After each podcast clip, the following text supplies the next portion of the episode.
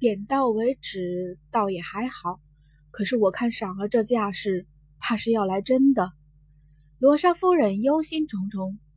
赏儿的实力，你又不是不知，他可是凤凰城小辈中的佼佼者。城隍漫不经心地饮了口酒，淡淡的说着：“凡是一切与他无关一般，他只管看戏。”罗莎夫人轻叹息一声，她正是担心云赏会不及惊鸿啊。别人的实力，他兴许不知，可是惊鸿曾经在他面前与宇文一族过过招，他的实力。罗莎夫人早已看得一清二楚，就连罗莎夫人也不免心惊：这个惊鸿到底是怎样的女子，竟然能够爆发出那么强大的力量？带着焦急，罗莎夫人看着场上早已相对而战的二人，只盼着到时候真的能够点到为止。四下里静悄悄一片，方才还是热闹喧嚣的大厅，此刻的氛围却是极其凝重。惊鸿姑娘，我可是不会因为你来自四国而让着你的哟。罗云赏有些讥诮的开口：“既然我们已经说好了是比试，那么到时候可还千万别说我欺负你来自别的不名不经传的小地方。自然不必相让。罗姑娘使出全，罗姑娘使出全力便是。”惊鸿站在一边。开口，他又何尝听不出来罗云赏语气中的嘲讽之意？只是实力说明一切，何必去逞口舌之快？惊鸿那副淡然的样子，却是再一次的刺激了云落裳。罗云赏一咬牙：“好，既然如此，那就别怪我不客气了。”话落，她的紫色的罗裙瞬时间衣袂翻飞，青丝扬起。周身隐隐地闪现出了无尽的气势。这一次的闭关，他成功突破了先天境地。直至现在，他还没好好的试试先天究竟有何威力。云裳摆明了这会儿想要练手，只是可惜了，这一次他碰上的对手是惊鸿。在罗云赏周身的气息涌动之时，周边的人中有人轻叹：“我道这罗姑娘怎么这么狂妄呢？”原来是刚刚突破了先天境地，可不是这年纪轻轻的就突破先天境地，也实在是个天才。若是不错的话，罗姑娘而今也才十七岁吧？是啊，是个了不起的天才，就不知这惊鸿姑娘能否对得上她了。众人纷纷议论之际，一边的傲孤一寒与浮生二人却是出奇的镇定。傲孤一寒轻靠在一边，狭长的双眸时而抬起，看向场中的局势，却只是一瞥而过，微微眯上眼去。浮生也是靠在一边，他轻垂着头，不知在想些什么。今日的浮生出奇的安静，在踏入这大厅后，便不曾再多言一句。场中，云裳早已摆好了架势，他听着周边的议论，唇角的讥诮之意越发深刻了。眸光微微一闪，电光石火之间，他猛然飞身上前而去，紫色的身影反若闪电一般朝向惊鸿劈去。那速度很快，丝毫不留半分的情面。若是普通人对上他，后果定然很惨。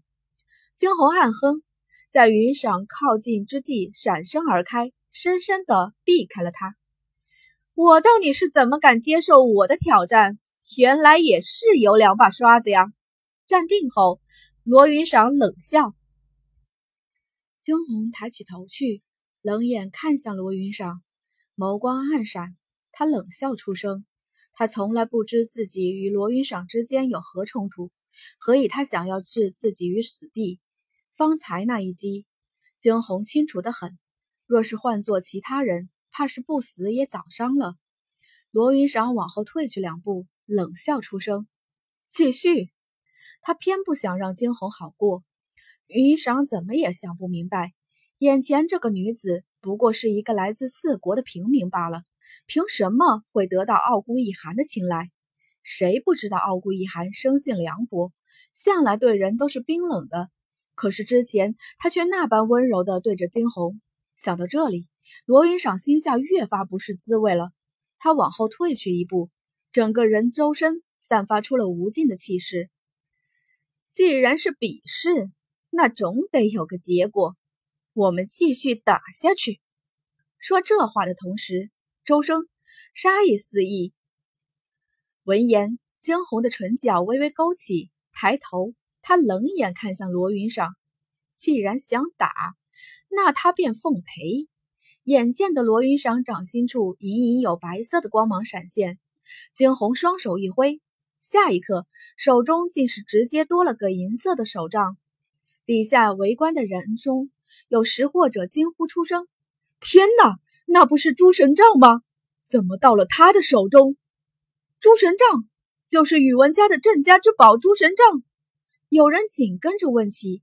那率先开口的中年男子只是双眸发光的盯着惊鸿手中的诸神杖，他的语气中带着几分不敢置信：“没错，的确是诸神杖，我敢确定。